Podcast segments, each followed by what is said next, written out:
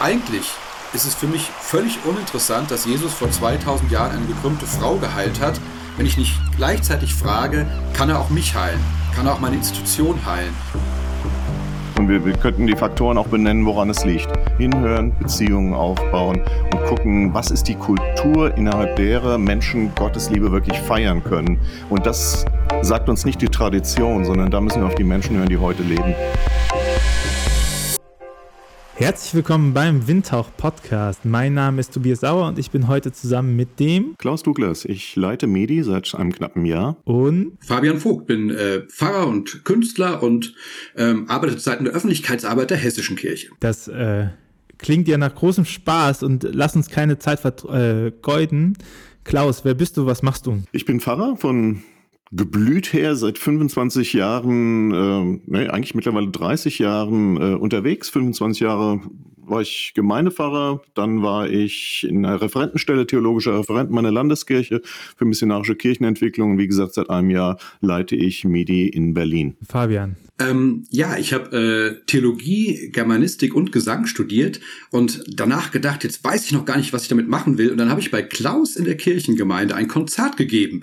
Und nach dem Konzert hat der Klaus mich angesprochen und gesagt, Mensch, ich habe eine Vision von einer völlig anderen Kirche. Äh, da brauche ich aber auch einen Kreativen. Hast du nicht Lust, bei mir ins Team zu kommen? Und wir versuchen mal, ob wir zusammen eine irgendwie frische, lebendige, äh, einladende Kirche gestalten können. Und so habe ich mich dann entschieden, tatsächlich auch noch Pfarrer zu werden. Und vor wie vielen Jahren war das? Puh, das war na, ungefähr Mitte der 90er. 94. Also 95 habe ich dann angefangen, aber 94 haben wir unsere Pläne geschmiedet. Da war ich vier. Was ist daraus geworden? Ich finde was Großartiges. Also ähm, der Klaus hatte damals, äh, als er mich eingeladen hat, schon so eine Vision zu sagen, wir müssen Gottesdienste machen, die ganz niederschwellig sind, wo Leute einfach hinkommen, weil die Themen spannend sind, weil die Musik gut ist, weil äh, es dort äh, moderne Formen der Kommunikation gibt, weil es dort äh, Videos und Theater gibt. Und tatsächlich haben wir dann, ich hatte kaum angefangen, ähm, einen solchen Gottesdienst geplant und der sollte dann irgendwie im paar Monate nach meinem Beginn starten. Dann rief ein Gospelchor an und sagte, können wir bei euch auftreten? Und haben wir gesagt, wunderbar, ihr seid sozusagen die Special, der Special Act bei unserem allerersten Gottesdienst. Und ähm, das Schöne ist, ich gucke mir manchmal noch so Videos von den ersten Gottesdiensten an. Die waren von der Qualität her, muss ich sagen, hups, äh, an vielen Stellen noch, noch ganz unzulänglich. Aber die Leute hatten ein solches Strahlen in den Augen, waren so begeistert, also die das Ganze gestaltet haben. Es war ein großes Team, dass äh, es ihnen unfassbar viel Spaß gemacht hat und das zwar so viel, dass gleich beim nächsten Mal dann auch äh, noch mehr Zuschauer kamen. Das Ganze hat sich dann wirklich toll entwickelt. Also was wir da gemerkt haben, ist, dass Leidenschaft vor Qualität kommt. Und ähm, danach kam allerdings auch die Qualität. Da haben wir auch sehr starken Wert drauf gelegt. Aber was, was die Leute wirklich angezogen hat, dass sie gesehen haben, da ist ein Team von Leuten, deren Augen leuchten und die wollen wirklich äh, Kirche äh, auf eine etwas andere Art und Weise. Und was wir einfach gemerkt haben, ist, Kirche ist tatsächlich möglich und zwar in einer Art und Weise, die die Menschen anspricht. Und das haben wir seither überall ins Land getragen, auf die verschiedensten Weisen, in persönlicher Beratung, in Coaching, in Veröffentlichungen. Und es ist unglaublich viel mehr möglich, als man heute weithin annimmt. Und es passiert auch sehr viel mehr, als man weithin wahrnimmt. Du hast es ja gerade so schön gesagt. Ich glaube, das Entscheidende ist nach wie vor, wenn Menschen, die Gottesdienste machen, selber richtig viel Spaß daran haben. Also wir haben dann äh, das, das Tolle erlebt. Diese Gottesdienste haben richtig geboomt bis dahin, dass unsere Kirche entschieden hat, äh, dafür stellt sie auch noch eine zusätzliche Fahrstelle zur Verfügung, um dieses Modell auch zu streuen. Und ähm, wir haben dann wirklich miteinander versucht, äh, äh, viele Jahre lang in, in ganz Deutschland und teilweise darüber hinaus Menschen zu begeistern zu fragen, guckt mal, wie müsste ein Gottesdienst aussehen, der euch richtig Spaß macht. Ähm, denn die Erfahrung lehrt, wenn es den Menschen, die ihn machen, richtig Spaß macht, dann macht es auch ganz oft denen Spaß, die als Gäste kommen. Und das Schlimmste, was ich mal von einem äh, Kollegen gehört habe, der sagte nur ganz kurz, also um ehrlich zu sein, in meinen Gottesdienst würde ich auch nicht gehen wollen. Und damit ist, glaube ich, alles gesagt. Sowas darf nicht passieren. Wir müssen, glaube ich, Gottesdienste feiern, wo uns selbst das Herz aufgeht und das spüren andere dann Gibt's auch. den Gottesdienst noch? Unseren, den wir entwickelt haben? Ja, selbstverständlich. Mit, mit Hunderten von Leuten, die, die hingehen. Im, Im Kino, größten Kino im Rhein-Main-Gebiet. Läuft nicht mehr ganz so wie auf der Peakzeit, wo wir 800 Leute oder so etwas äh, gezogen haben. Aber dafür gibt es sehr ähnliche Gottesdienstkonzepte in, in vergleichbarer Form, im Radius von 30 Kilometern, so dass wir sagen, wenn wir das alles umverteilen und da sind mehrere Tausend, die die besuchen. Also ich rede jetzt von vor Coronarer Zeit. Äh, das hat sich jetzt in Corona nochmal ein bisschen verändert. Aber auch die Streaming-Zahlen dieses Gottesdienstes sind wirklich ordentlich. Genau. Ich habe gerade ganz lustigerweise jetzt eine Einladung bekommen, demnächst mal wieder dazu predigen. Und ähm, die haben tatsächlich mehrere tausend Klicks auch bei den Gottesdiensten jetzt in Corona-Zeiten. Wie heißt denn der Gottesdienst? Der heißt Go Special. Also Gottesdienst Spezial und irgendwie damals war so ein Anglizismus irgendwie noch äh, frech und komisch. Heute genau heute würden wir sagen, würden wir wahrscheinlich einen anderen Namen suchen, aber kann sich auch als Marke etablieren. Und jetzt äh, haben wir ja quasi Silberhochzeit, gell? 25 Jahre später, wenn man sich überlegt, wie Menschen aussehen an der Hochzeit und 25 Jahre später, was da alles an Zeit und Geschichten ins Land gegangen sind und wir immer noch jetzt Stand 2021 den Druck spüren, dass Kirche innovativ wird, dass sich was verändert, wie sieht Kirche der Zukunft aus, einige jetzt auch finanziellen Druck spüren, weil sich die Wirtschaftskraft verändert, wie finanziert man das? Und man letztendlich wieder vor genau den gleichen Problemen ist, wie schaffen wir Gemeindearbeit umzudichten, wie geht es euch an, eurem, an eurer Silberhochzeit damit? Gut, wir sind ja beide jetzt seit Jahren nicht mehr äh, Teil dieses Teams und das ist, was uns auch in besonderer Weise freut, dass es trotzdem weiterläuft. Also, dass hier was Nachhaltiges äh, gewachsen ist und nicht nur ein Fanclub von Fabian und mir, ähm, sondern wirklich eine Struktur, ein Modell, ein Konzept, was, was verfängt. Ähm, was, glaube ich, ganz entscheidend ist, dass der Ansatz ein spiritueller ist und nicht ein organisationsentwicklerischer. Ich glaube, ich verstehe recht viel von Organisationsentwicklung, ähm, aber das ist äh, nicht der, der Kern dessen, äh, was, was die Kirche erneuern wird. Also wir müssen Dinge verändern und Strukturen verändern, aber die, die Reformation fing auch nicht damit an, dass sie irgendwie gesagt hat, wir müssen hier die Organisation mal völlig umbauen. Ähm, wir, wir reden viel zu viel von Reformen, die brauchen wir zwar, aber Reformation ist ein spiritueller Ansatz. Und äh, ich will damit niemandem absprechen, dass er spirituell ist, aber der Ansatz ist oft einer, wir müssen den Mangel verteilen, wir haben weniger Geld, wir müssen zusammenlegen, wir müssen gucken, wie wir das Personal gemanagt bekommen und, und, und. Und dann sucht man noch irgendwie irgendwie eine fromme Begründung und sagt, ist Kooperation nicht was ganz Tolles und von vornherein so gedacht. Im Grunde muss am Anfang die Vision stehen von Kooperation oder was auch immer äh, und äh, nicht die finanzielle oder räumliche oder personelle Not. Also ich ich, du hast es gerade so schön gesagt, also ich glaube, wir diskutieren an vielen Stellen zu sehr darum, welche Form sind es, welcher Musikstil, äh, muss man eher so oder so predigen oder äh, hängt alles an der Uhrzeit, ob der Gottesdienst morgens um neun oder abends um fünf ist. Das sind auch alles keine unwichtigen Fragen. Aber ich glaube, ähm, wenn ein Team mit, mit Leidenschaft und wirklich sagt, wir feiern hier ein Fest des Glaubens, weil der Glaube uns bewegt und weil wir Menschen einladen wollen, dieser Freude teilzuhaben, dann kannst du den auch morgens um sechs feiern. Wir haben einen der, einen der schönsten Gottesdienste haben wir nachts um zwei gefeiert. Wir haben mal einen Go Special gemacht, äh, als was war das, ich glaube, der Herr der Ringe Film rauskam. Und da hat das Kino für uns nachts um zwei eine Sondervorstellung gemacht, weil alle anderen Vorstellungen waren schon ausverkauft. So am ersten Tag Herr der Ringe, erster Teil. Und wir haben dann nachts um ein Uhr einen Gottesdienst gemacht und gesagt, alle, die zum Gottesdienst kommen, können nachher dann äh, mit uns Herr der Ringe gucken knallvolles Kino natürlich. Und dann haben wir, also auch nachts um eins waren die Leute da und haben gefeiert, weil es ein Fest für sie war. Und dann zu ergucken und festzustellen, dass äh, Gandalf letztlich genauso äh, äh, oder nicht durch Zufall eine Erlösergestalt ist, dann hat man eine Menge zu erzählen. Sozusagen der Herr der Augenringe dann irgendwie nachts um vier gewesen.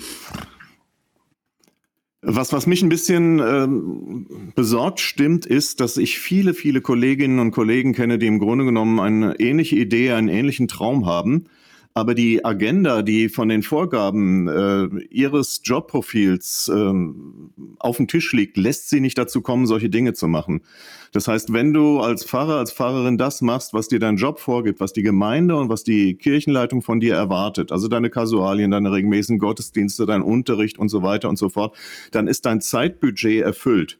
Wenn du so einen Traum hast, jetzt mit einem Team, das musst du auch erstmal zusammensuchen, einen tollen Gottesdienst zu feiern oder Kleingruppen oder äh, was auch immer, dafür musst du Überstunden schrubben ohne Ende, wo du ohnehin schon um die 60 Stunden die Woche arbeitest. Also da müssen wir wirklich gucken, wie wir da ein, ein neues Setting reinbekommen in unsere Kirche. Was mich interessieren würde, Klaus, du hast gesagt, es äh, braucht einen spirituellen Ansatz, keinen organisatorischen. So, jetzt kann ich mir natürlich aufgrund äh, meines Studiums irgendwie vorstellen, was du dir vorstellst und was so ein spiritueller Ansatz ist. Aber ich glaube, für die meisten ist das eher ähm, schwammig. Lass uns doch mal ganz konkret drauf gucken und äh, ruhig auch ernst und tief reingehen. Was ist denn ein spiritueller Ansatz? Also ich glaube, dass wir sehr, sehr stark reaktiv arbeiten und die, die Situation ist auch sehr bedrängend, so dass wir gar nicht umhin kommen zu reagieren. Ich merke es in meinem eigenen Job, wie viel Mails ich beantworte, wie viele Anrufe ich habe, wie viele Gespräche ich führe und ich reagiere im Grunde genommen auf irgendwelche Dinge da draußen. Und man kommt kaum ins Proagieren selber mal die Agenda zu setzen, selber zu sagen, das sind meine Themen, da will ich hin, weil du ständig in Reaktionen bist. Und zurückgehende Gelder, zurückgehendes Personal, ähm, das, das sind Dinge, auf die musst du reagieren. Dann habe ich alles Verständnis und das werfe ich auch niemandem vor. Nur du kommst nicht ins Proagieren. Und äh, ein spiritueller Ansatz wäre tatsächlich äh, einer zu sagen, ich versuche in eine Situation zu kommen über Stille, über Meditation, über äh, geistliche Gemeinschaften oder so, wo, wo wir dahin kommen zu sagen, wir wollen äh, bei allen notwendigen Reaktionen, wir wollen ins Proagieren kommen. Das wäre so ein Punkt. Ein anderer Punkt, den nenne ich auch noch mal kurz, dass man, äh, bevor man redet, hört ähm, hört auf die Menschen und hört auf Gott. Ähm, wir, wir, wir sind so voll von uns selbst und voll von unserer Botschaft, dass ich glaube, dass wir dieses Hören äh, dafür haben wir auch gar keine Zeit. Wir, wir, dann projizieren wir hinein, wir meinen die Leute, wir wissen schon, was die Leute meinen und geben Antworten, die keinen Menschen mehr interessieren. Ich glaube, das ist ja übrigens ganz spannend. Wir wollten ja heute auch ein bisschen erzählen, Klaus und ich, wir haben zusammen ein Buch geschrieben mit dem, äh, wie wir finden, sehr schönen und vieldeutigen Titel Der evangelische Patient. Also die Kirche, eine Heilungsgeschichte. Und die Idee dahinter ist, kann man mal ähm, das, was die Heilungsgeschichten Jesu ja auch deutlich machen wollen, das sind ja, die stehen ja immer für etwas. Kann man das mal auf die Kirche übertragen und fragen, können, können wir von Jesus was davon lernen, wie Menschen gesund geworden sind? Und da ist eine der ersten Erkenntnisse gewesen, Klaus hat es auch in dem Buch gleich geschrieben, ähm, es geht bei Jesus fast immer darum, Kommunikation neu möglich zu machen. Da kann einer nicht mehr hören, er fängt wieder an zu hören. Einer kann nicht mehr sprechen, er fängt wieder an zu sprechen. Einer kann nicht mehr sehen, er sieht wieder. Es werden wieder Beziehungen möglich. Es ist wieder möglich, dass äh, Leute miteinander ins, ins Gespräch kommen. Und all das kann unsere Kirche, glaube ich, auch oder braucht unsere Kirche ganz dringend, um wieder äh, bei den Menschen sein zu können. Ich merke, dass wenn wir mit dem Titel irgendwie äh, schon mal Leuten darüber reden, viele schmunzeln darüber sagen, geiler Titel, ist auch ein geiler Titel. Äh, ich glaube, der kommt von dir, Fabian. Ich glaube nicht, dass es vom Verlag kommt. Äh, und ich fand den Titel sogar, als ich gesagt da will ich mitschreiben, obwohl ich überhaupt gar keine Zeit dafür hatte, als wir da vor anderthalb Jahren äh, drüber nachgedacht haben. Aber ich, ich wollte Teil dieses äh, tollen Projekts sein. es gibt aber auch Leute, die sich wirklich empören und sagen, ja, meint ihr denn, die Kirche sei krank und die dürfte der Heilung? Und äh, da würde ich schon mal ansetzen und sagen, wir predigen so oft über Heilung, als sei das ein Thema, das nur die anderen angeht. Und ich glaube, wir müssen äh, als, als Kirche auch eine gewisse Demut lernen und sagen, natürlich sind wir heilungsbedürftig.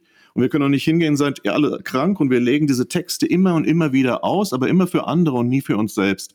Und äh, da würde ich sagen, also wenn wir Heilung predigen, und das möchten wir und Heilung anbieten, dann müssen wir die Ersten sein, die das auch in Anspruch nehmen. Ich würde sogar noch weitergehen. Ich sag mal, ähm, es gibt diese wunderbare Heilungsgeschichte von der gekrümmten Frau äh, eine Frau, die sozusagen ganz nach innen gekrümmt ist, nur noch sich selbst sieht, wo man sofort äh, das äh, vor sich sieht, dass man das übertragen kann, sagen kann, wie ist das mit der Institution, von der selbst ganz viele säkulare Medien schreiben, die dreht sich nur um sich selbst und unsere Kirche. Also da ist diese gekrümmte Frau und eigentlich ist es für mich völlig uninteressant, dass Jesus vor 2000 Jahren eine gekrümmte Frau geheilt hat, wenn ich nicht gleichzeitig frage, kann er auch mich heilen? Kann er auch meine Institution heilen? Ist das, was damals erzählt wurde, irgendwie für mich heute relevant? Und genau dem versuchen wir halt mal anhand von zwölf, wie ich finde, ganz starken und wichtigen Heilungsgeschichten nachzugehen. Was mir dabei immer hilft, ist der Gedanke, dass die Bibel eigentlich gar nicht von Wundern redet, äh, nur sehr ausnahmsweise, sondern im Zusammenhang mit den Heilungen Jesu von Zeichen und wenn so, so, eine Heilung, die Jesus vollbracht hat, wirklich ein Zeichen ist, ähm, ich schaue hier gerade aus, aus meinem Fenster heraus und sehe ein, ein Wegzeichen vorne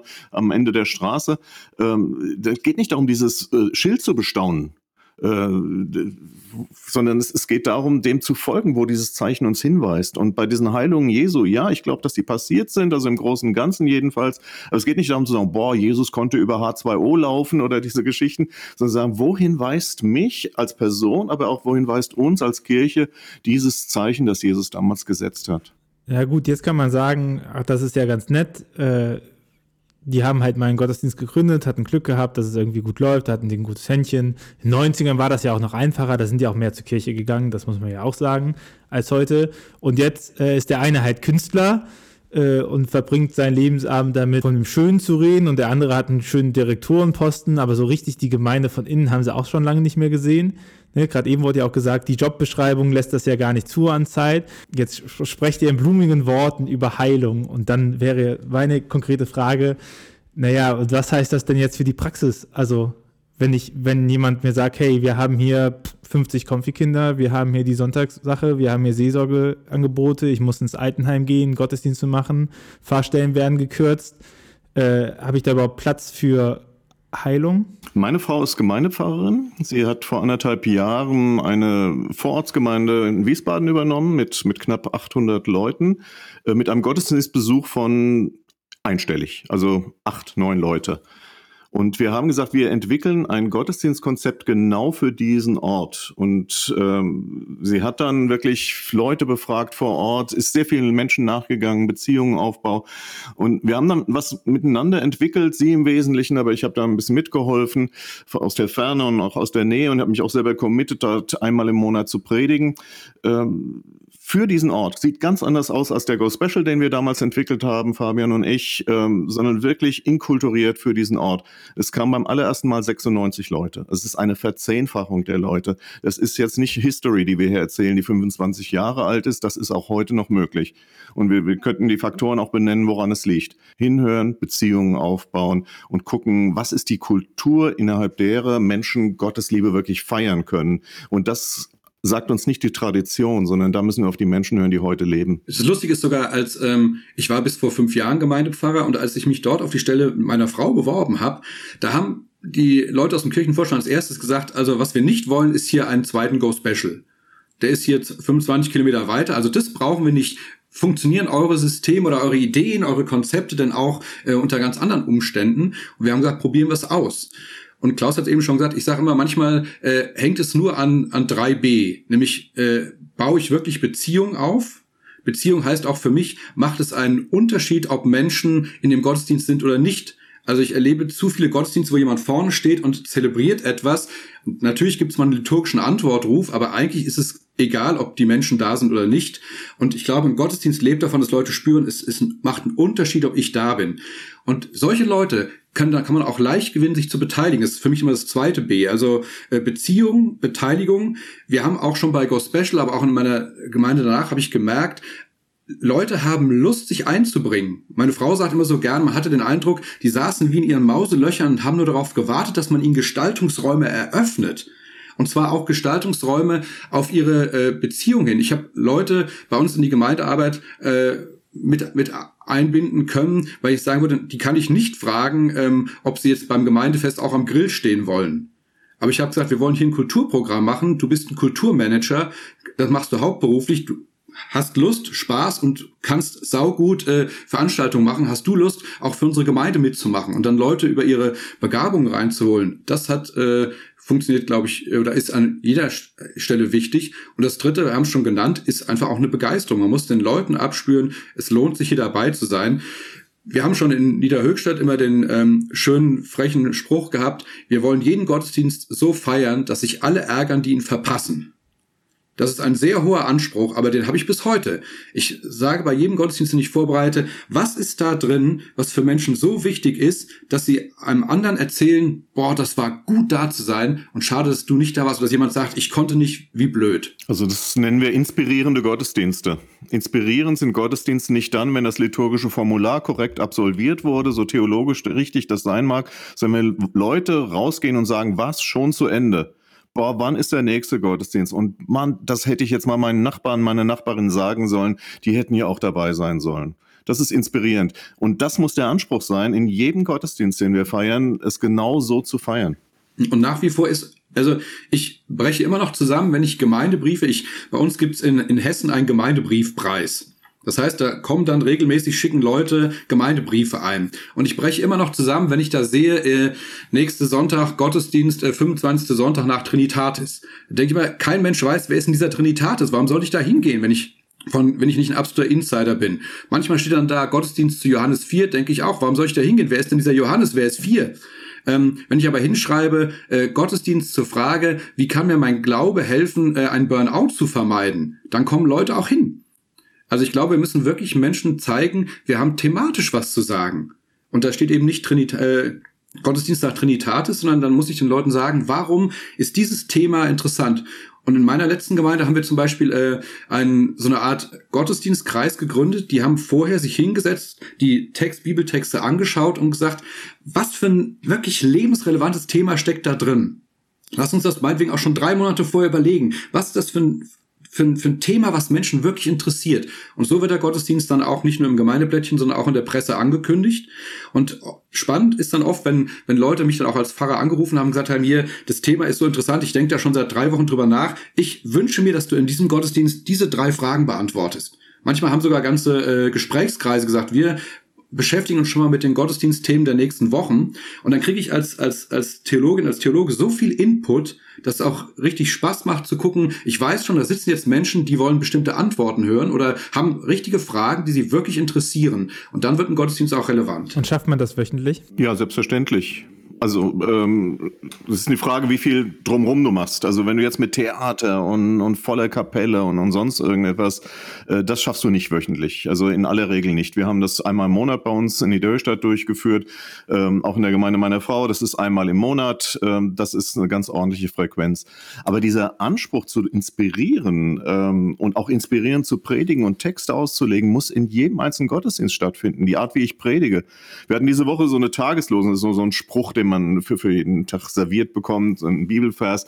Da ist es, äh, dass Gottes Wort wie ein Hammer ist. Ähm, da, da gibt es viele, die predigen und sagen dir, was Hammer auf Hebräisch bedeutet und wie viel so ein Hammer wiegt und äh, was, wofür so ein Hammer nützlich sein kann. Erzählen sie noch eine nette, schicke Anekdote, wie ihnen neulich der Hammer ins Klo gefallen ist oder was auch immer. Ähm, du kannst aber auch sagen, was macht so ein Hammer? Ein Hammer hat Kraft, ein Hammer äh, bewirkt etwas, hat auch was Aggressives an sich. Aber ich bin froh, dass ich einen Hammer habe. Ich habe es gerade am letzten Wochenende handwerklich zu Hause gebraucht und ich möchte nicht aufhören, einen Text zu lesen und wenn ich ihn auslegen muss, doppelt, bis ich sage, das ist ja der Hammer. Äh, dass Leute gehen und sagen, boah, das war der Hammer. Vorher war es kein Wort Gottes, sondern war es einfach ein äh, Rumgerede äh, um einen Bibelvers. Dann ist das noch kein Wort Gottes, wenn ich nicht sage, das ist der Hammer. Und ich würde mal auch ergänzen, ja, es ist herausfordernd, aber ich habe zum Beispiel gemerkt, ähm, es macht mir auch äh, nochmal viel mehr Spaß, wenn ich nicht einfach an einen Text nur rangehe und sage, guck mal hier, drei Predigthilfen, was äh, steckt da wohl an schöner Exegese, also als an Auslegungskunst drin, sondern wenn ich wirklich mit Menschen schon im Gespräch bin. Und mir zum Beispiel hat es oft geholfen, äh, das haben wir schon mit, Klaus zusammen in der Gemeinde gemacht, ich auch später auch, solche Predigt reinzumachen. Da muss ich auch nicht jede Woche ein neues Thema ausdenken. Eine meiner erfolgreichsten äh, Gottesdienstreihen war die sieben Todsünden. Aber bei Wollust war die Kirche aber rappelvoll, das kannst du dir denken. Ähm, ja. Mit praktischen Beispielen oder so. Ja, genau. Nein, aber auch was ich. Beworben mit PowerPoint-Präsentationen. Genau, natürlich. Nein, aber also unsere, ich, bei, bei uns im, im Gottesdienstvorbereitungskreis kam zum Beispiel auch mal die Idee, dass die sagten, Mensch, um ehrlich zu sein, wir wissen viel zu wenig von Kirchengeschichte. Hast du nicht mal Lust, äh, die zehn wichtigsten Stationen der Kirchengeschichte uns vorzustellen? Das wird uns wirklich interessieren. Aber so, dass wir merken, warum äh, ist es relevant, was für theologische Entscheidungen im dritten, vierten, fünften und zwölften Jahrhundert gefällt wurden.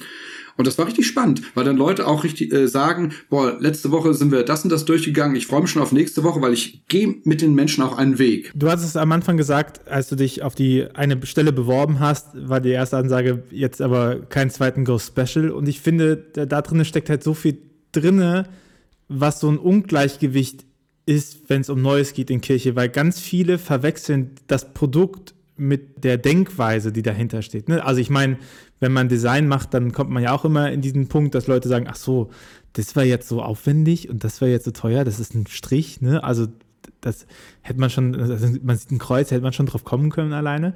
Mm, und ich, also ich mache immer die, die Tür auf, dass ich halt sage, es gibt halt Handwerker und Kreative, Kreative. Und ein Handwerk kann man lernen. Wenn ich, wenn ihr mich äh, lang genug coacht, wie dieser Gottesdienst aufgebaut ist und wie der strukturiert ist und welche Form der hat, dann bekomme ich den wahrscheinlich aufgrund der Tatsache, dass ihr euch den ausgedacht habt und konzipiert habt, hin. Und wenn ich dann ein ambitionierter Handwerker ist, dann bekomme ich den auch weiterentwickelt. Ne? Dann kann ich sagen, hier, keine Ahnung, beim Tisch, ah, ist nochmal besser, wenn ich ein anderes Holz nutze oder so. Ich kann so Kleinigkeiten machen.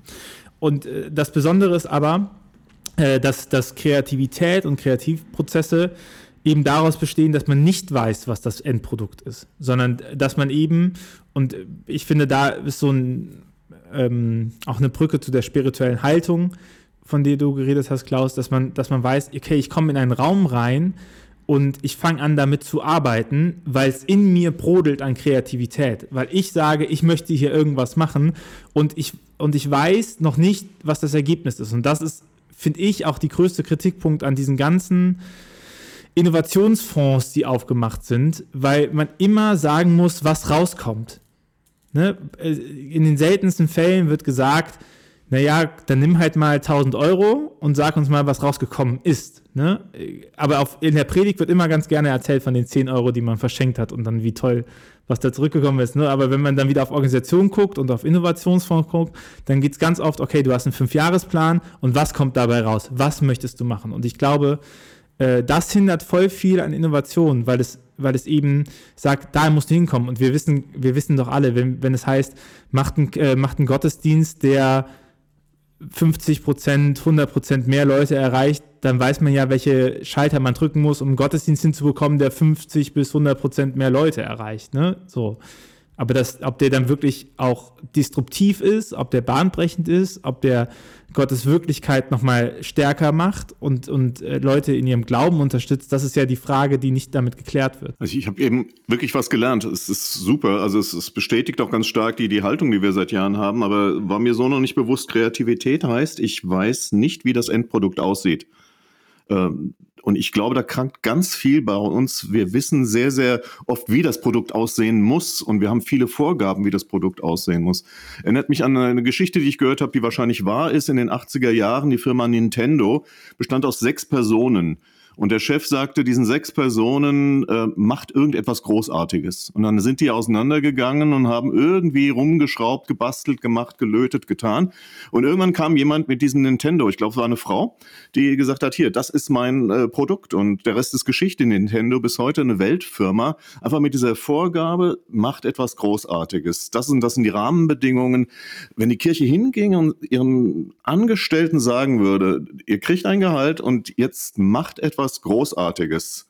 Also wenn natürlich ein Loslassen aller Vorgaben und allem das, was man doch eigentlich machen müsste und Leute müssen doch beerdigt werden und ich höre sofort die ganzen Einwände. Ähm, aber das, das wäre ja mal was, zu sagen, ich weiß eben nicht, wie das Endprodukt aussieht. Geht hin, hört hin und macht irgendwas Großartiges. Wow. Aber das ist doch eigentlich was, was in Corona sich gezeigt hat. Ne? Also ich höre ganz viel dieses, oh, Gottesdienste, ja, wir können das leider nicht machen, weil oh, das jeden Sonntag, da muss man, ne, da, da, was man da sich aus den Fingern und man muss es schreiben und es gibt bestimmt Leute, die können das einfacher und schneller und Leute, die können das nicht so schnell. Ne? Und dann fällt im ersten Lockdown, äh, fällt quasi Gottesdienst einmal komplett flach und ich würde sagen, es ist auch gesellschaftlich akzeptiert, dass man gerade nichts macht. Und das, was passiert ist in, in der Fläche, ne, nicht bei allen, aber in der Fläche ist, dass auf einmal alle angefangen haben, dieses Gottesdienstformat irgendwie am Leben zu halten. Dass die halt gesagt haben, ja, okay, dann halte ich halt eine Kamera drauf, während ich Gottesdienst halte und dann sitzen die halt nicht im äh, Publikum im Raum und hören mir zu, sondern dann sitzen die halt zu Hause so, also dass man einfach so eins zu eins handwerkermäßig, ne, okay, gerade ist kein Holz da, dann nehme ich halt Papier. Aber ich baue das genau so wieder auf, obwohl es da ja eigentlich die Chance gegeben hätte, breitflächig zu sagen, äh, ich nutze diese, ich nutze diesen Freiraum. Aber genau das ist ja das Spannende, dass eben, glaube ich, dass viele auch gemerkt haben, ich kann nicht einfach eins zu eins eine Kamera draufhalten und einen klassischen Gottesdienst abfilmen. Das fängt schon damit an, dass die Frage ist, wer sitzt wirklich zu Hause und singt äh, Großer Gott, wir loben dich lautstark mit. Ähm, ich weiß, es gibt welche, aber ich glaube nicht, dass das die Mehrheit ist. Ähm, das fängt damit an, dass äh, ein Orgelvorspiel von drei Minuten im Gottesdienst völlig anders wirkt, als wenn ich drei Minuten einen Stream habe, wo vorne dann ein leerer Altarraum gezeigt wird. Also da braucht man A auch anderes Handwerk, aber ich finde auch an manchen Stellen haben Leute angefangen, kreativ damit umzugehen. Und ich würde trotzdem gerne mal kurz auf den Kreativitätsbegriff eingehen, weil ich das sehr spannend finde. Ich arbeite gerade in mehreren Öffentlichkeitsprojekten mit säkularen Künstlern zusammen. Und die sind total begeistert, wenn man, also es war das Lustige, wenn du dann sagst, dir lass uns mal was über einen verlorenen Sohn machen, dann sagen die, kannst die Geschichte nochmal erzählen, ich weiß nicht mehr genau, wie es ging. Das so fängt schon mal an. Und dann erzählt man die Geschichte und wenn man sie gut erzählt, sagen die, das ist ja eine richtig starke Geschichte. Warum kennt die noch keiner so richtig? Das ist ja super.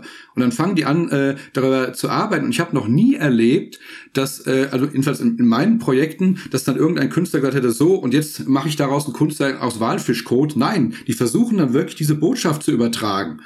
Also es ist, ist wirklich, äh, also ich kann da bisher nur von guten Erfahrungen berichten. Also diese Angst, die Kreativität könne sich verselbstständigen, halte ich für relativ großen Unsinn.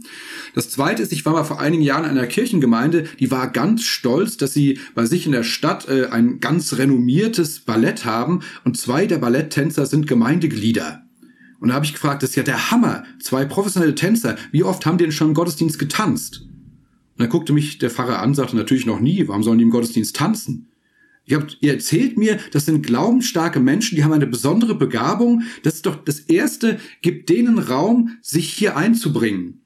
Und vielleicht ist es ganz, äh, ganz interessant. Also wir haben ja, haben ja auch gerade über die, die Heilungsgeschichten gesprochen. Da ist es genau das.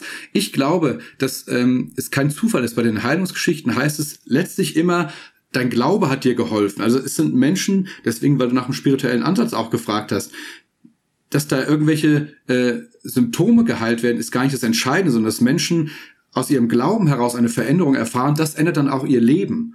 Und das halte ich an diesen Heilungsgeschichten für so stark, dass wir etwas lernen können, was bedeutet, wenn man das innen im Menschen was ändert, dann ändern sich auch die Dinge um ihn herum. Für mich stellt sich dann aber die Frage, haben wir eventuell einfach zu wenig Kreative in der Kirche?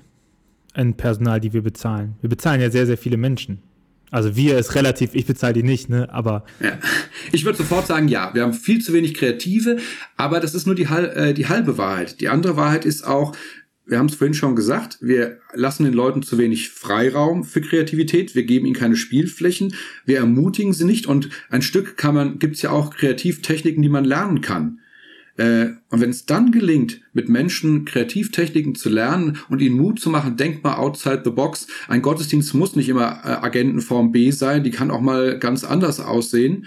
Dann äh, entdecken manchmal Leute in sich äh, Talente und Kreativität, von der sie selber gar nicht wussten. Und ich denke, man muss die Leute auch nicht entmutigen. Die denken, wenn man kreativ hört, gleich irgendwie an ein Riesentheaterteam, Lichtshow, Nebelmaschinen und was weiß ich. Also ich ähm, finde, es klingt alles toll.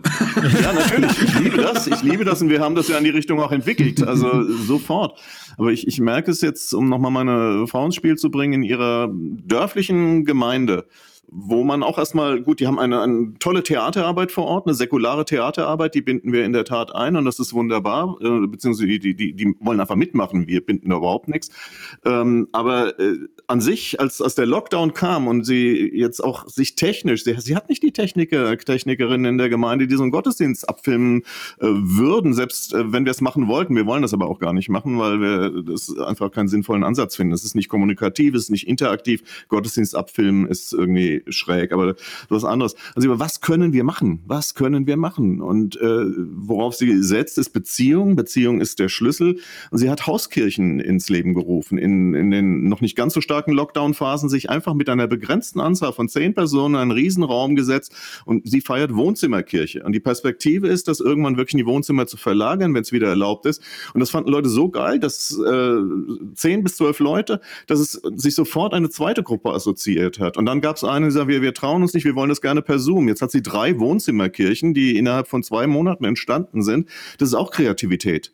Da, da musst du nicht irgendwo äh, die, die riesen Kreativen haben. Die kommen auf Dauer dazu, bin ich völlig sicher. Ich wollte noch einen Satz ergänzen. Ich habe, ähm, was Kreativität, wie gesagt, gibt es in unterschiedlichsten Ausformungen. Ich habe eine ganz interessante Erfahrung gemacht. Ähm, in meiner letzten Gemeinde hat immer der Küster den Weihnachtsbaum geschmückt. Und da gab es seit Jahrzehnten äh, äh, gelbe Glaskugeln. Und ist dieser Küster aber Fan von Eintracht Frankfurt gewesen. Und dann hat er einfach, ohne es mit mir abzusprechen, irgendwann in diesen von oben bis unten gelben Baum eine rote Eintracht Frankfurt Kugel gehängt. Ich habe das gar nicht mitbekommen, aber nach dem Weihnachtsgottesdienst haben mich 30 Leute angesprochen und gesagt, wir haben die ganze Zeit auf diese rote Kugel gestarrt. Wir dachten die ganze Zeit, darüber wird er heute die Predigt halten, weil die ist so aufgefallen.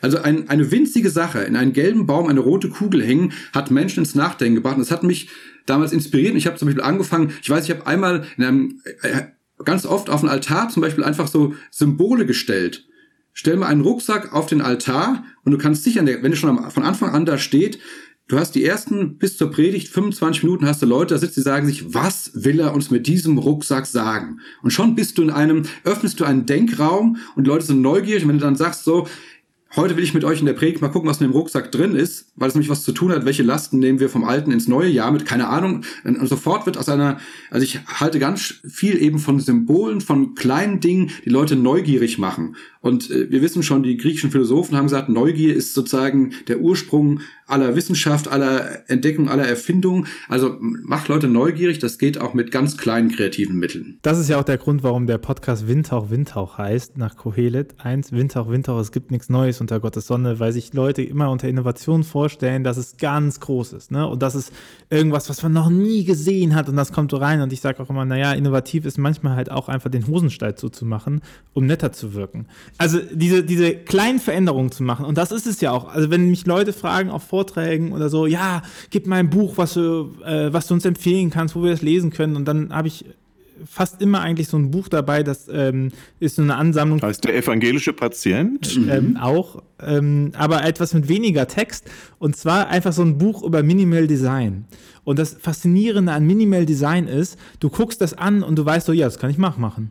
Das ist eine weiße Papppackung, da ist ein Olivenblatt rein, das kann ich nachmachen. Das ist Leica, das ist äh, ein Sternenhimmel und da ist das Objektiv drin. Das kann ich nachmachen. Das ist nichts Besonderes. Aber, und, und das versuche ich mal klar zu machen, das Besondere ist nie das Produkt, was rauskommt, sondern das ist halt das Warum und das Wie, mit, mit dem man arbeitet. So die, diesen, diesen Approach zu finden. Und eigentlich ist es ja etwas total Faszinierendes, wenn du ein Endergebnis hast, wo die Leute sagen, ach ja, das ist ja, das ist ja simpel, das kann man nachmachen. So, also bestes Beispiel finde ich äh, die Beimeister, ne? Also wie viele Kirchengemeinden haben sich ein Sofa angeschafft danach und haben sich gewundert, dass das nicht funktioniert hat, ne? Und dann gehst du einmal in diesen Raum rein und nichts gegen Miriam und Sebastian, ne? Aber du gehst in diesen Raum rein und denkst dir so, ey, ganz ehrlich, wer hier drinnen war und denkt, es liegt an diesem Raum, der hat irgendwas ganz kräftig nicht verstanden von der Sache, weil das ist einfach ein also vielleicht hip, aber sehr unattraktiver, kahler Raum, der da steht, wo ein Sofa drin ist und ein Tisch. So, und, und eine sehr gute Kaffeemaschine. Grüße gehen raus. Ich glaube, die Kaffeemaschine ist viel wichtiger als das ja. Sofa. Die Kaffeemaschine ist die Orgel der postmodernen Generation. Darum sammeln sich äh, junge Leute in, als Gemeinde. Aber auch da, weißt du, es bringt ja auch nichts. Ähm, wie viele Fresh X-Bewegungen gibt es, die alle davon träumen, Kaffee aufzumachen? Und jetzt mal ganz ehrlich, wer einmal in der Gastronomie gearbeitet hat, der weiß, dass es ein Kaffee aufmachen ähnlich ist wie DJ werden. Das ist halt auch nur geil, wenn du es dir wünschst und nicht, wenn du es Tag für Tag machen musst. So. Weil das halt nicht davon, einen Kaffee aufzumachen, sondern einen Kaffee anzubieten, egal was du machst. einen ordentlichen Kaffee, wäre ich sofort ich, dabei. Ich würde auch ein bisschen widersprechen wollen. In unserer Gemeinde haben wir ein Café aufgemacht. Das wird bis heute mit 80 Ehrenamtlichen gemacht.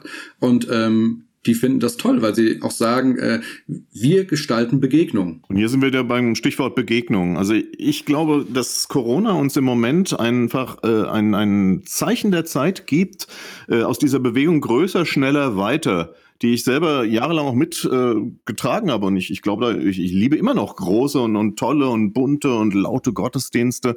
Wow, ist genau mein Lebensgefühl, liebe ich. Aber im Moment werden wir darauf geworfen, statt größer, schneller, weiter auf kleiner, langsamer und näher zu setzen äh, um die Menschen einzeln wiederzugewinnen. Und das ist das Faszinierende an den Heilungen Jesu. Es ist immer eine Zuwendung zu einer einzelnen Person, die dann aber im Zweifelsfall weltweite Auswirkungen haben kann.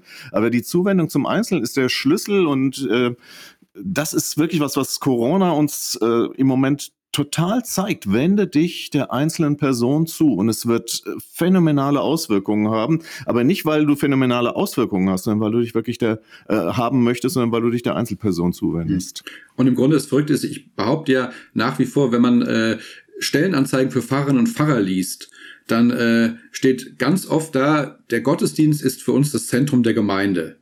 Und da würde ich immer sagen, Achtung, die Corona-Pandemie hat uns gezeigt, wenn der Gottesdienst nicht mehr funktioniert, sieht man, ob die Gemeinde wirklich existiert oder nicht. Und dann kann man im Grunde sagen, ein Gottesdienst ist hoffentlich ein, ein wunderbarer Ort, wo dann die Gemeinde sich begegnen kann, ein Ausdrucksmittel, aber eigentlich muss sie auch ohne Gottesdienst äh, existieren und Beziehungen leben können. Und das ist, glaube ich, die Herausforderung und das, was Klaus gerade sagt, auch ähm, der positive Anstoß weil viele Gemeinden jetzt neue Formen entdecken und merken, äh, es gibt eben nicht nur Social, Social Distancing, sondern es gibt auch Distance Socializing. Das müssen wir hinkriegen, aus der Ferne miteinander trotzdem Kontakt und Nähe zu erleben. Aber jetzt sind ja die Geschichten von Jesus und der Heilung nicht neu. Und die Kirchengeschichte hat jetzt auch schon einiges mitgemacht. Und wir wissen auch, also das war ja auch euer Ansatz in den 90ern, einen neuen äh, Gottesdienstformat zu starten. Also wir wissen ja auch nicht seit gestern erst, dass die Art und Weise, wie wir Liturgie feiern oder wie wir über Gott reden, oft hinter dem hinterherhängt, was Gott an Großartigkeit mit bereithält. So. Und dann stellt sich für mich die Frage, ja, woran liegt es denn? Also haben einfach noch nicht genügend Leute euer Buch gelesen, was jetzt bald rauskommt? So ändert sich dadurch oder ähm, sind die Leute blind, dass sie das nicht sehen? Das, also was, was was hindert es daran, dass wir dieses alte Problem angehen und verändern? Also erstmal ist das Spannende, die Zeiten verändern sich, also müssen wir auch neue, äh, kommen neue Probleme und wir brauchen neue Problemlösungen. Und deswegen brauchen wir tatsächlich auch im Jahr 2021 andere Antworten als im Jahr 1995. Deswegen versuchen wir auch immer wieder zu fragen, was sind sozusagen die Prinzipien hinter äußeren Veränderungen. Und dazu kommt aber, dass ich glaube, die biblischen Texte und Geschichten sind so unglaublich stark, dass man immer wieder auch Neues drin entdecken kann. Das ging mir selber so. Zum Beispiel hatte ich, obwohl ich nun viele Heilungsgeschichten schon im Laufe der Jahre gepredigt habe, noch nie so bewusst wahrgenommen, wie oft sie erzählen, dass die Jünger dem Heil Heilshandeln Jesu im Weg stehen.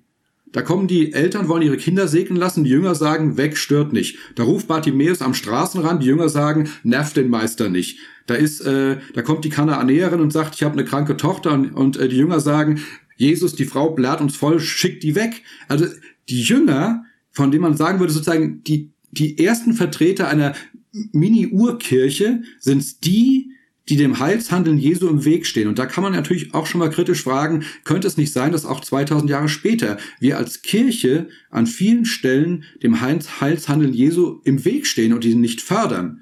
Und das zu benennen ist ja, geht ja nicht darum, die Kirche zu schelten, sondern zu sagen, Achtung, gerade weil uns unsere Kirche so lieb und so wertvoll ist, mal miteinander zu fragen, können wir dann aus dem, wie Jesus dann trotzdem auf die Leute zugegangen ist, etwas lernen, wie wir heute als Kirche vielleicht eben dem Heil nicht im Weg stehen können. Wir hatten mal einen Innenminister in Deutschland, der allen Ernstes den Vorschlag gemacht hat, alle in Deutschland geltenden Gesetze, die eine ungerade Ziffer haben, abzuschaffen und nur noch die mit einer geraden Ziffer aufrechtzuerhalten.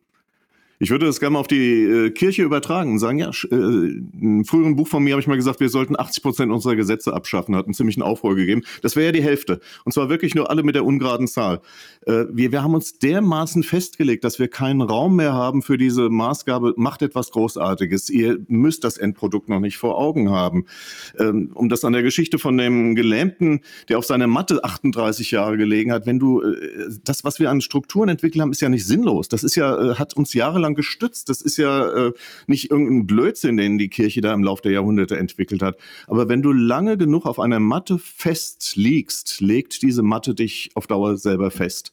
Und äh, da müssen wir raus. Das, was, äh, wo wir uns wirklich fest draufgelegt haben, draufgestützt haben, was auch wirklich gut war über eine lange Zeit, legt uns heute fest. Und hier zu sagen, gibt das frei, haut so viele Vorgaben wie möglich raus. Ja, Beerdigungen müssen gemacht werden, aber wie ein Gottesdienst aussehen muss, äh, Corona lehrt uns, dass das anders aussehen kann. Corona lehrt uns auch, dass keiner diese Gottesdienste vermisst. Das ist eine echte narzisstische Wunde. Also ich liebe es ja, Gottesdienste zu feiern und, und zu zelebrieren. Es ist eine echte narzisstische Wunde, wie wenig Leute das vermissen. Selbst in meiner alten Gemeinde. Wir hatten, als das noch erlaubt war, ein Ehepaar aus meiner alten Gemeinde zu Gast. Wir haben zu Abend gegessen miteinander äh, und die liebten den Gottesdienst. Sie sagen, mal ganz ehrlich, äh, ich vermisse es langsam gar nicht mehr. Da müssen wir was Neues entwickeln macht etwas Großartiges. Klaus, du hast gerade diese Geschichte vom äh, Kranken Teich Bethesda erwähnt. Die ist ja total sinnbildlich. Der liegt ja nicht nur 38 Jahre da, sondern als Jesus ihn fragt, wie ist es hier mit gesund werden und so, sagt er, ich weiß ja, wie das mit dem Heilen funktioniert. Ab und zu kommt der Heilige Geist, das Wasser kräuselt sich. Das hat in den letzten Jahren ja immer funktioniert. Sozusagen, er verlässt sich auf äh, Methoden, die früher mal gut waren, obwohl klar ist, er als Gelähmter hat über, eigentlich überhaupt keine Chance, da jemals reinzukommen. Und im Grunde, was Jesus ihm dann macht, sagt, ist, du musst einen anderen Weg gehen. Du musst jetzt einfach mal aufstehen und äh, deine Matte nehmen. Es geht nicht mit den alten Formen, du musst neue Wege finden. Nochmal, auch früher sind Leute durch die alten Formen an dem Teich Bethesda geheilt worden. Aber diesem 38 Jahre alten Menschen, der seit 38 Jahren hofft, die alten Lösungsansätze könnten ihm helfen, bei ihm funktionieren sie nicht. Also vergiss die alten Rezepte. Auch die alten Rezepte aus Niederhöchstadt. Ich komme nicht um herum immer an die beiden großen kirchlichen Großevents. Also während ihr das erzählt habt, dieses so, das hat mal vor 30 Jahren geholfen und ne, hatte irgendwie einen einen, äh, einen Bass und Leute haben sich getroffen und ne, beim Katholik Katholikentag, der Fest des Glaubens, so, also Katholikentag ist ja noch viel älter als der Kirchentag, jetzt ÖKT ähm, hatte jetzt den Struggle, sich umzuformieren ins Digitale und so und irgendwie dieses, wenn ich dann aber denke, als jemand, der knapp über 30 ist und aufgewachsen ist, 2010 ins Theologiestudium gegangen ist, so, dann denke ich so, ja, aber das spricht mich gar nicht mehr an. Also das, da, ne, ich, mich hat das auch fasziniert, als ich dann äh, in Köln und in Saarbrücken mit dabei war, Kirchentag und Katholikentag. Das ist schon faszinierend und das nimmt auch schon mit. Aber wenn ich mir jetzt nochmal die Frage stelle, ähm, opfere ich meine Zeit dafür, um da mitzumachen, aus dem Grund, weil ich denke, es hilft mir, ne? Also so, es, es, es unterstützt mich spirituell, dann komme ich immer an den Punkt, dass ich mir denke, so, nee, irgendwie passt das nicht zu mir. Vielleicht ist es zu viel auch vielleicht. Ne? Vielleicht ist das zu viel äh, Lametta oder so. Und damit möchte ich nicht sagen, dass es gar nicht mehr hilft, aber es ist so, ähm, immer dasselbe. Ne? Ich, ich, ich, ich vertrete ja die Wette, man kann die ähm, Gebetstexte der verschiedenen Kirchen- und Katholikentage, also man kann Kirchen- und Katholikentag auseinanderhalten, aber man kann nicht äh, die Gebetstexte untereinander aushalten, weil die immer gleich sind. Aber es zieht immer noch 100.000 Leute, also irgendwas genau, die auch richtig. Ne? Genau, es geht, also ja klar, ich meine, wenn du, wenn du natürlich das ist ja der andere Punkt zwischen innovativ sein und Kontinuität bieten. Kirche ist sehr, sehr stark in Kontinuität und ähm, man darf das auch nicht durcheinander bringen. Man, man muss einfach sich klar haben, das ist ein Konzept, was Kontinuität hat. Also auch ne, nochmal Handwerk, Go Special Gottesdienste, die haben jetzt eine Kontinuität, daran wird nichts mehr gerüttelt. Da verändert sich nichts mehr groß dran. Und das ist ja auch gut. Man darf nur nicht den Fehler machen zu denken, das ist dann noch innovativ. Und das ist gar nicht, gar nicht gemeint, dass es dann schlechter wird, so, sondern wenn man aber denkt, man ist selber die innovativste Kraft hier in diesem Raum und man selber macht das, und, aber in Wirklichkeit ist man total auf die Kontinuität aus und hat gar nicht mehr den Freiraum, das zu verändern. Und man denkt, man ist innovativ, dann, dann ähm, unterdrückt man eben die innovativen Ansätze. Dann denken Leute, ich kann da was dran verändern. Nee, kannst du nicht an der Stelle. Ja, aber das, das ist gerade, ähm, habe ich eine doppelte Herausforderung. Das eine tatsächlich, äh, wie schafft es ein Team, immer einen gewissen Prozentsatz äh, freizulassen für Innovation. Auch zu sagen, ich mache, die machen das ja zum guten Grund. Ich habe selber traumhafte Kirchentage erlebt. Ich würde immer sagen, das hat mich so beseelt. Vieles davon möchte ich wieder erleben. Aber gleichzeitig möchte ich natürlich auch hoffentlich erleben, dass äh, neue Formen, neue Kommunikationswege, neue Aktionen äh, mit eingebettet werden, die auch vielleicht andere Leute ansprechen. Aber wir erleben, glaube ich, beim Ökumenischen Kirchentag das Gleiche. Ich habe das jetzt beim Hessentag erlebt und bei auch vielen mit vielen Freunden, die mir es aus ihren Firmen erzählen. Jetzt, wo es darum geht, bestimmte Konzepte zu digitalisieren, merken wir, dass es eine unglaubliche Beharrungskraft gibt, dass die Leute sagen, wir wollen ganz viel von dem, wie es bisher immer war, ins Digitale umsetzen. Anstatt zu sagen, wenn wir eine digitale Version haben, dann kann und darf die auch ganz anders sein. Braucht ein digitaler ökumenischer Kirchentag äh, eine Bibelarbeit? Ich glaube, jeder äh, echte Kirchentagsfan würde sagen, also ein Kirchentag ohne Bibelarbeit ist kein Kirchentag. Also muss irgendeine prominente Person eine große Bibelarbeit halten. Das ist auch okay, aber es kann auch sein, dass man sagt, äh, Achtung, bei einem digitalen ökumenischen Kirchentag, jemanden, der eine Dreiviertelstunde lang in eine Kamera spricht, ist nicht wirklich prickelnd. Lass uns mal was ganz Neues überlegen. Und da wird, da wird ja gerungen. Da gibt es manche Entscheidungen, die sind noch gar nicht gefällt. Aber das haben wir auch beim Hessentag erlebt. Die haben ganz lange überlegt, äh, können wir das, was wir sonst immer haben, möglichst digital eins zu eins abbilden, anstatt den Mut zu haben, nein, Digitalisierung bedeutet auch Dinge neu gestalten. Ich habe ja den Artikel geschrieben, Scheiße stinkt auch digital und ich glaube, die Hauptthese, die ich da drin habe, ist ja, es zeigt sich digital einfach nur, was analog schon nicht funktioniert. Und während es halt analog noch gekittet ist durch Kontinuität und dadurch, dass man Trägheit der Massen, ne? also sonntags kommen die Leute hin, weil die das so gelernt haben, viele. Und ich glaube, man ist sehr blind, wenn man denkt, dass, ein, dass eine ganz normale, traditionelle Gemeinde sonntags hinkommt, weil sie unglaublich bewegt ist von der Predigt. Ich, das schmerzt im Protestantenherz, aber äh, so ist es wahrscheinlich nicht. Und, mhm. und jetzt, wenn man halt merkt, bei euch, aber bei den anderen Bistümern und Landeskirchen nicht. Ähm, und, und man merkt einfach, äh, zum Beispiel bei Social Media, das ist sehr stark darauf angelegt, dass du in einer, äh, natürlich auch in, in, Form einer Rolle, aber deine Persönlichkeit zeigst und dass du in Dialog eintrittst. Und auf einmal fällt auf, viele Kirchengemeinden können das nicht, weil sie nie in Dialog eingetreten sind. Also wie oft höre ich, ja, ja, aber eigentlich wollen wir das hier nur dafür nutzen, die Angebote zu positionieren. Dann sage ich auch so, ja, okay, wie oft nimmst du einen Flyer mit in der Stadt? Ja, nie. Und, und mit dieser Haltung halt in Social Media reinzugehen und, und nicht zu sagen, nicht davon äh, zu erzählen, was einen berührt und wofür man steht, sondern nur davon zu erzählen, was man macht und so, so Berichterstattung über sich selber zu betreiben, anstatt zu sagen, warum tue ich das? Also warum mache ich Beerdigungsdienst? Äh, nehme ich dem Staat da einfach nur Arbeit ab? Also im Sinne des Subsidiaritätsprinzips, ja gut, wir müssen halt so und so viele Leute beerdigen, gut, dass die Kirche davon so und so viel Prozent abnimmt. Oder gibt es auch ein tiefer liegendes, warum ich das tue? So, weil, weil, weil, weil ich, keine Ahnung, weil ich die Hoffnung des Verstorbenen mittrage oder sowas, ne? weil, ich, weil ich ein Zeuge der Auferstehung bin oder so.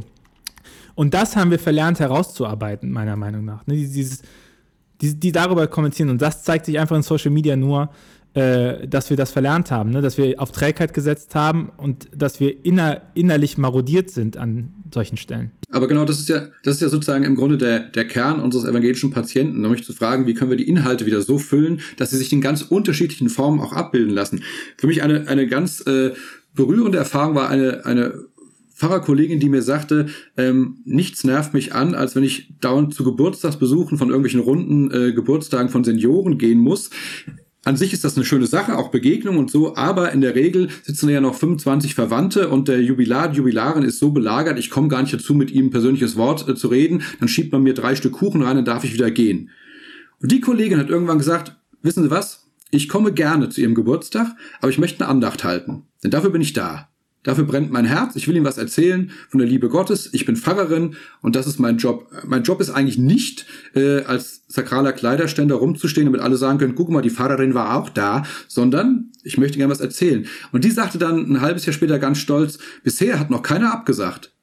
Die Leute sagen dann wunderbar, stimmt, Sie als Pfarrerin haben den Job, uns was von Gott zu erzählen, dann machen Sie es mal.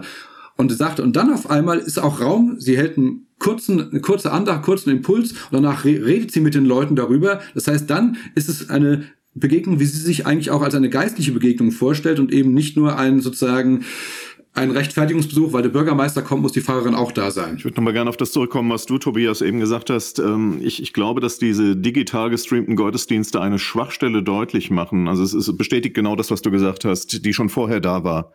Äh, in den klassischen Gottesdienstformaten ähm, ist keine Interaktion. Also äh, zu antworten und mit deinem Geist ein, ein, ein Responsorium zu singen, ist keine Interaktion. Ich weiß, äh, klassische Kirchenmusiker würden mir jetzt ins Gesicht springen, aber sind jetzt gerade nicht da. Ähm, es ist nicht interaktiv und das wird äh, genau dort deutlich. Und Digitalität heißt, ich trete in einen Kommunikationsraum ein, sonst bin ich ganz schnell weg vom Fenster und habe keinen Response. Und das andere, dass man sich nicht zeigt. Ähm, äh, das ist, glaube ich, auch, äh, wir haben in der Ausbildung noch gelernt, ich darf in der Predigt nicht ich sagen. Äh, und wir verstecken uns in einem großen schwarzen Talar und so weiter und so fort. Das hat ja alles irgendwo auch Gründe. Und, äh, aber eigentlich haben Fabian und ich äh, Zeit unseres Lebens gesagt, das ist eine falsche Philosophie. Wir, wir haben immer gesagt, wir zeigen uns in unseren Predigten, wir, wir zeigen auch ein Stück unseres Menschseins und wir, wir verstecken uns nicht. Ähm, und wir laden die Leute ein, in irgendeiner Art und Weise ähm, zu kommunizieren. Also Gottesdienst als Dialoggeschehen. Im Neuen Testament übrigens das Gleiche. Wir setzen heute ganz stark auf diese sogenannte öffentliche Verkündigung. Das ist nicht das neutestamentliche Modell. Äh, wenn, wenn Paulus predigt in der Apostelgeschichte, dann steht dort im Griechischen Dialegein, er geht in einen Dialog.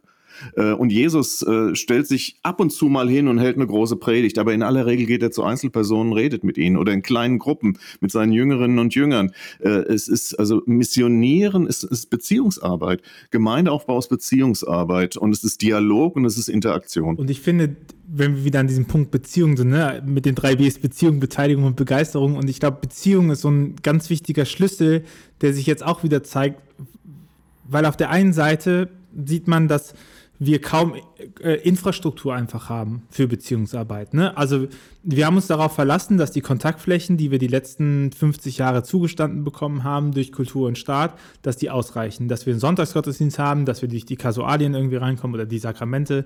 Und das sind so unsere Kontaktflächen, die wir haben. Ähm, ich meine, man muss ja nur auf die, auf die Gruppe der jungen Erwachsenen gucken. Der wird, also gerade in der katholischen Kirche wird ja Abfirmung gesagt, Sünde, Sünde, Sünde, Sünde, egal was du machst.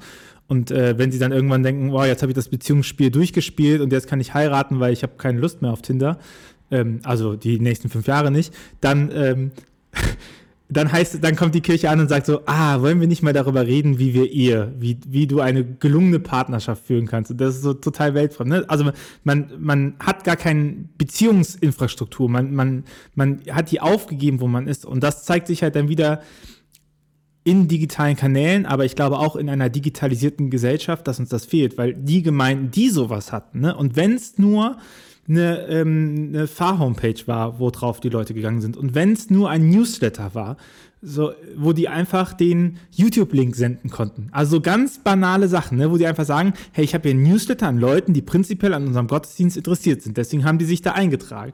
So, und ich kann den, ich kann den, äh, den Link schicken und auf einmal hast du gesehen, dass solche Streams halt auch hochgingen, ne? Dass da Leute tatsächlich dann die geguckt haben, weil sie gesagt haben, ach ja, das ist ja mein Pfarrer, meine Pfarrerin, äh, mein Priester, das, äh, das, das gucke ich mir an und man kann draufklicken. So, und irgendwie Konstrukte mit äh, darauf zu vertrauen, dass jemand den YouTube-Link über die Predigt sagt oder den YouTube-Link im, im Schaukasten aushängt und so. Das, da, da merkt man, ähm, dass das komplett fehlt, dieser, dieser Beziehungskanal, diese Infrastruktur dafür, dass, dass wir die versäumt haben aufzubauen. Ja, und manch, manches ist wirklich ja doch ganz einfach zu sagen, pass mal auf, äh, mach doch äh, nach dem ganz schönen Schneeballsystem, jeder ruft einen an und sagt äh, mit der Bitte, ruf doch im Laufe der nächsten Woche mal zwei Leute an aus der Gemeinde, die du kennst und äh, entweder weil das Menschen sind, die sich freuen, wenn es mal ein Gespräch gibt oder auch weil ich euch eine interessante Frage mitgebe, was tut mir im Moment meiner Seele am besten im Lockdown, keine Ahnung.